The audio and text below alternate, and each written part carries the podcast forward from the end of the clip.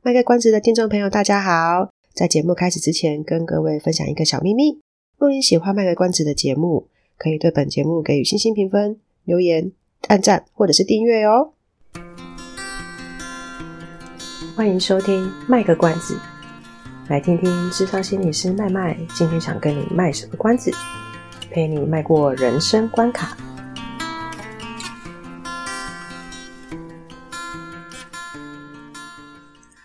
各位听众朋友，大家好，我是麦麦，欢迎收听麦个关子。对，好久不见，我的声音回来了。其实是因为我这礼拜真的太忙，所以来不及把草稿写好，让机器麦麦去念。那不得已只好自己亲身上场了。呃，所以这一集的话，就是可能要麻烦大家，有点不好意思，我可能就不会花太多时间去。修剪一些杂音啊，或什么的。虽然平常我也没有修得很好啦，但是至少会帮忙修一下。可是今天这一集可能就，嗯，可能就委屈大家一下咯。嗯，那刚刚说到那个草稿还没写好的部分啊，其实有在写啊。那个是我一个最近看了一本书的心得啊，就跟上次一样，就是把自己看完的一些心得，还有书里面我觉得，呃，让。我个人感觉蛮有共鸣的点拿出来跟大家分享。那当然，因为呃没有经过授权嘛，所以我也不方便在节目里面讲太多细节，所以就是只能把一些呃重点、重点跟想说的话讲出来。然后有就是希望有兴趣的听众朋友可以自己去借来看，或者自己去自己去买来看。那就鼓励阅读，毕竟现在好像大家对于看长篇。的文章能力是有点退后的吧？我不想，我自己也觉得有时候看起来会比较迟疑一点。嗯，那那篇文章呢？可能那个心得部分，可能看看顺利，下周能不能就就是下一集就让机器慢慢去念了。嗯，不过那个主题有一点小小沉重啦。嗯，呃，可是我自己看完感觉啦，就没有，嗯，不不见得，不见得对其他人也会觉得沉重。好，这是我最近的生活，因为之前有跟大家先先说明嘛，就是 把时间排得太满了，所以才会满到我这一周连打草稿的时间都没有，只好自己亲自上场这样子。然后，呃，蛮有趣的是，呃，也不能讲有趣啦，就是呃，刚好昨天我我我录这一集的前一天，呃，我的姐姐她。就是跟我们分享说，呃，最近那个 Netflix 上面有一个新的新的片子，我忘记片名叫什么了。因为其实我有看到网络也有介绍，然后自己刚好上网看的时候，又也有看到它会出现在那个，就是点进去的时候，它会出现片头说啊，推荐你看这部戏那样子。我不知道他为什么会想推荐我看这部戏，因为我真的蛮想看的。通常他推荐的片我都没有什么兴趣，但那一篇我真的蛮蛮有兴趣的。那一部片其实在讲。邪教的邪教的部分，那好像说它有四集吧？对，呃，而且是比较采纪录片的方式在在拍。我我对住这呃卖那个我的姐姐呢，她是 她说她觉得看得很沉重，她必须要一直不断的中断，然后再看一下别的东西去平衡一下，才有再再回来看。那最后她真的是有点有些内容对对她来讲可能是太。承受不了，所以他就决定就不看了这样子。哦，之前其实去年去年那个 MOD 报跟谁一起合作有拍一部严批严批跟姚淳耀一起演的那部，也是跟邪教关系的那个叫什么？我愿意。我其实也蛮想看到，我现在一直还没有时间去看呢。嗯，所以等我有时间的时候，其实不管是严批演的那一部，或者是呃这一部 Netflix 上面的。我都蛮想去挑战看看，来看一下，因为我自己也蛮好奇，就是会加入邪教哦，讲人家邪教，可刚帮人家觉得很正派啊，就是为什么呃有些人他会这么的投入在某一个宗教，其实有时候不见得是投入在某一个宗教啊，就是他可能是在投入在某一件事情上，可是，在旁边的人，或是说是呃大多数社会上的人会觉得，其实那那个是已经有点。不是那么对他们有益的价值观，可是他们就是会觉得那些价值观是符合他们需求的。那这个其实啊，又想到我的偶像，我的偶像邓慧文呢，他其实有好像也是去年有出一本书是跟这有关系的。所以如果大家有兴趣看书的话，也许可以看看邓医师那一本。然后我我自己对这方面是，我不能说我熟什么议题啊，因为毕竟我就是一个念完智商所，然后考到心理师证照就去工作的人，所以很多一些社会上的现象，我自己会觉得还是需要多了解、多研究，或是多思考一下。所以有时候我觉得自己在节目上讲的东西，只是自己的想法，不见得是一个真正的理论，或者是呃有谁做过研究什么之类的，那就是。刚好就是 Netflix 上面那一部的话，既然它也有纪录片的形式，我觉得可能会更真实的，可以比较揣测出来说，呃，为什么要创立这个宗教去这样子对待人，或者是说为什么他们会想要投入在这一个事情上。不过说真的啦，就是呃，因为这部片好像我不知道实际上看的人多少，但是总之网呃报纸也有，呃媒体也有。播报这一部片，所以也是先提醒大家，如果如果就是有大家听说呃有这部戏的话，你可能要先做好一点心理准备，因为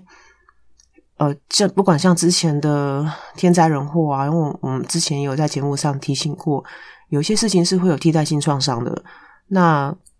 根据我姐姐的说法，是里面有一些画面，可能对有小孩的人会有点觉得蛮受不了的。对，所以如果你你呃，因为 Netflix 上面其实真的蛮蛮多片都还蛮不错，那可能大家一推荐的时候，就会一窝一窝蜂的有人跑去看这样，所以提醒大家，就是如果当你看到这部片，然后觉得有哪些画面或者哪些桥段，呃，看了其实不太舒服呢，就赶快终止它，然后去做一点别的事情，就跟我姐一样，去做一点别的事情，然后让自己的心情稍微恢复一下，然后再好好的思考一下有没有要继续看。呃，因为有时候替代性创伤就是我们其实，在很没有预期的情况之下，呃，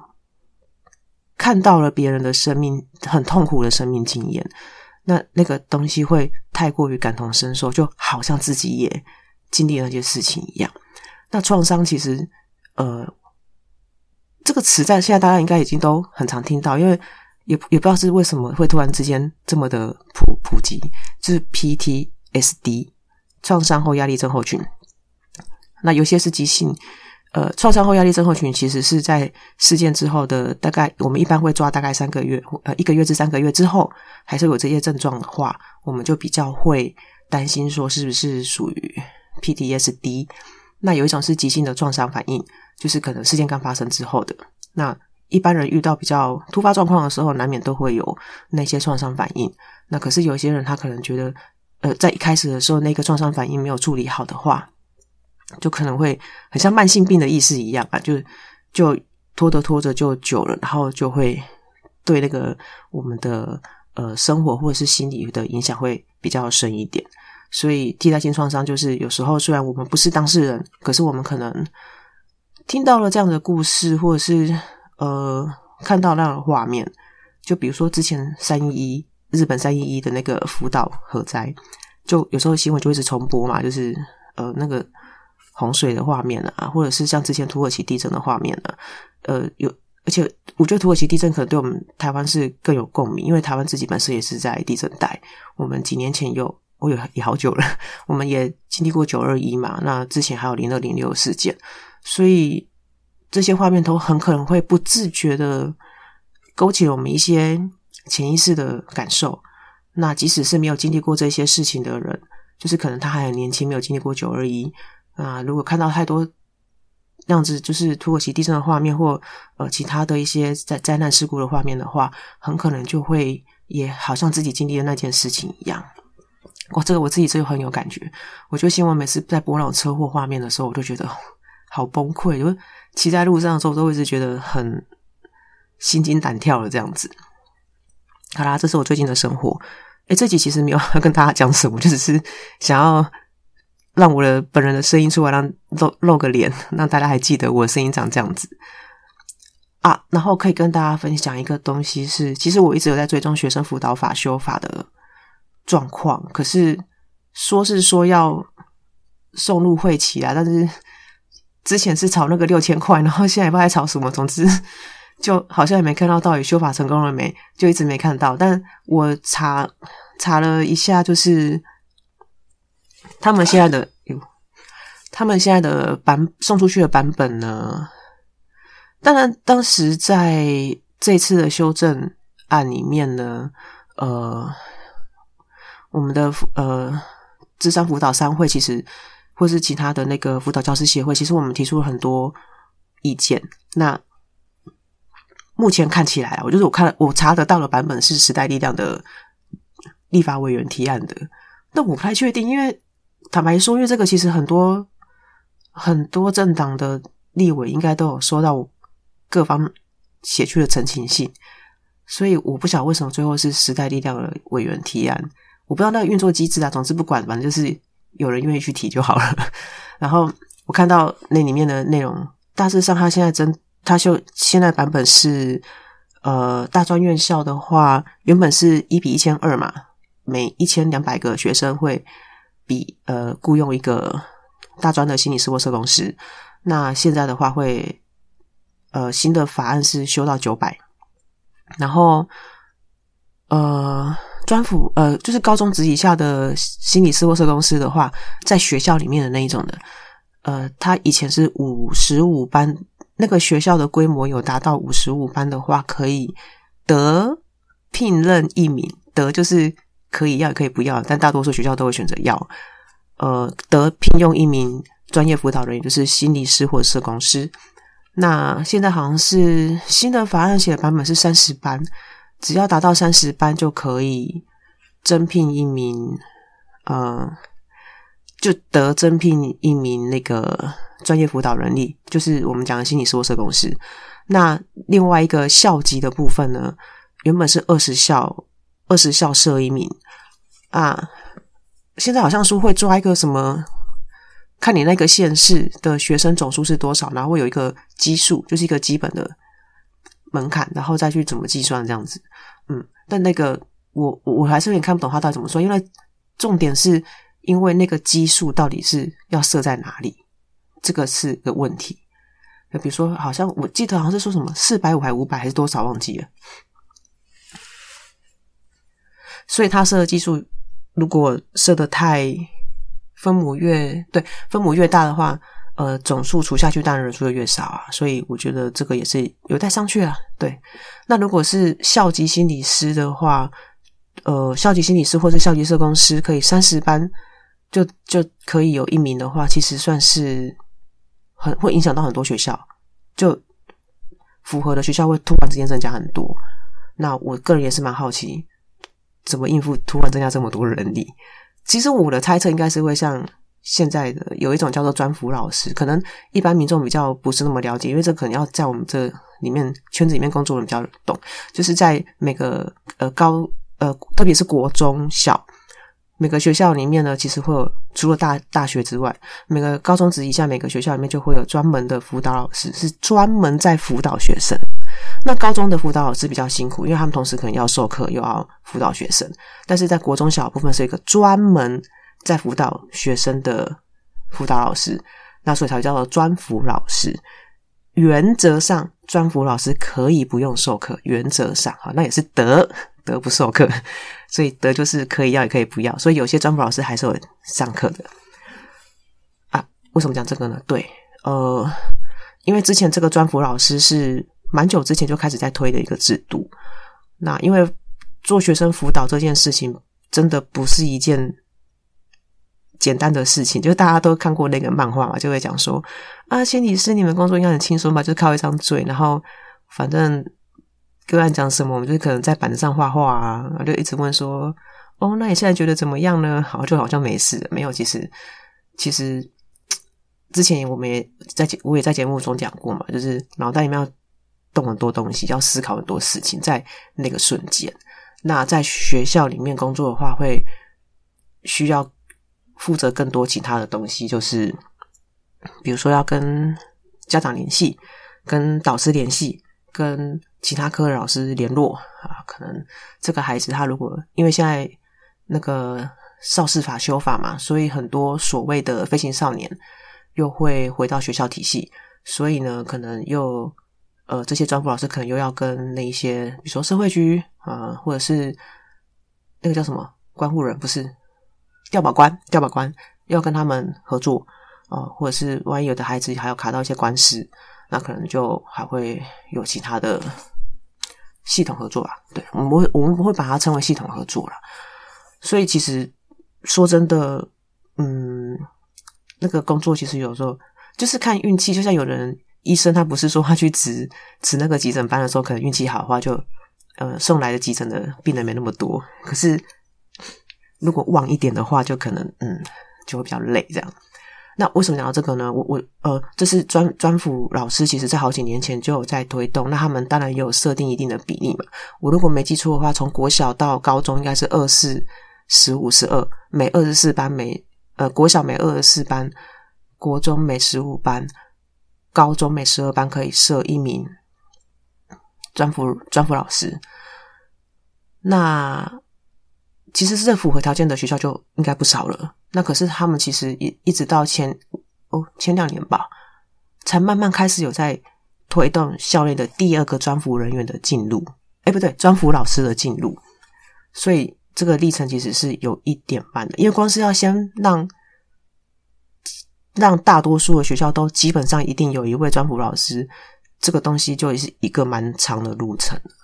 所以我才会说。呃，现在学生辅导法修法，让三十班以上的学校就可以再增加，就是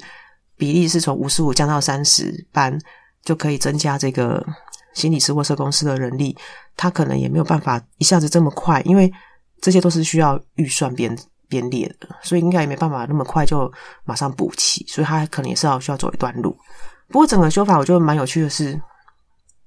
其实我我之前是有提过，但是这个东西我不晓得其他人有没有想到，就是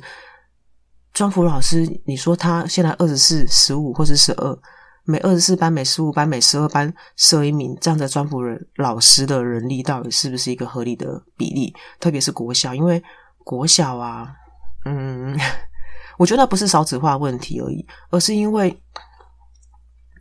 现在。如果有在学校工作，或是即使是在社区工作的心理师，我觉得大家多多少少应该都可以有点感觉得到，现在个案的来谈的这个，我们会讲来谈的议题啊，或是来谈的这个呈现的样子，跟以前真的是有一点差别，然后复杂度也变得比较高，所以现在很多可能以前在国中才会比较常出现的东西或是状况。其实现在很多国小就会遇到了，那那一些又不是一个多简单或是多好处理的的议题，比如说拒学好了，那呃他不来上学，可是偏偏国中小就是国民义务教育啊，所以他还由不得他连，因为他这义务教育嘛，他这是他的义务诶，所以他拒绝的话呢，国中小是一定会追的，就是怎么追他呢？就是想办法鼓励他来上学，那。通常会到拒学的状况的话，就已经是有一些，也许是他个人的心理议题，也许是有一些他的家庭状况哦，导致他说会产生以拒学这个行为来呈现他他们家的一些情况，或是他个人的一些情况。所以这个你说要怎么去很快就把它解决掉？那这个比例又已经越来越高，可是我们又维持国小二十四班才一个专辅老师。然后，如果再加上一些可能是飞行行为的，呃，别看现在国小学生，有时候他们没有我们想象那么单纯哦，因为他们现在接收的资讯的方式已经跟我们是一样，甚至比我们多，所以我们有点，呃，我们我们不太方便用我们以为的小孩子的样貌再去看看待现在这一代的小孩了。那面对复杂复杂度这么高的孩子们，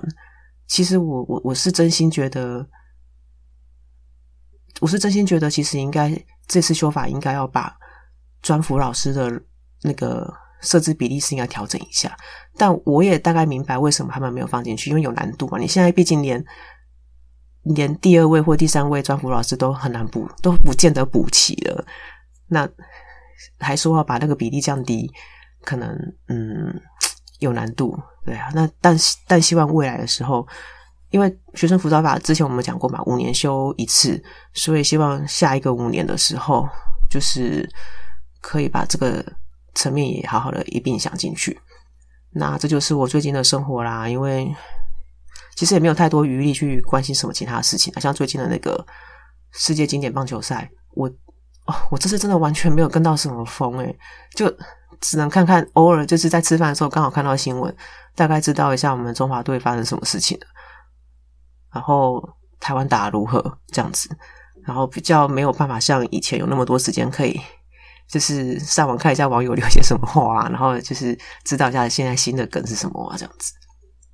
但生活嘛，有时候就是会有一些尖峰时期，哎，尖峰时期，对啦，反正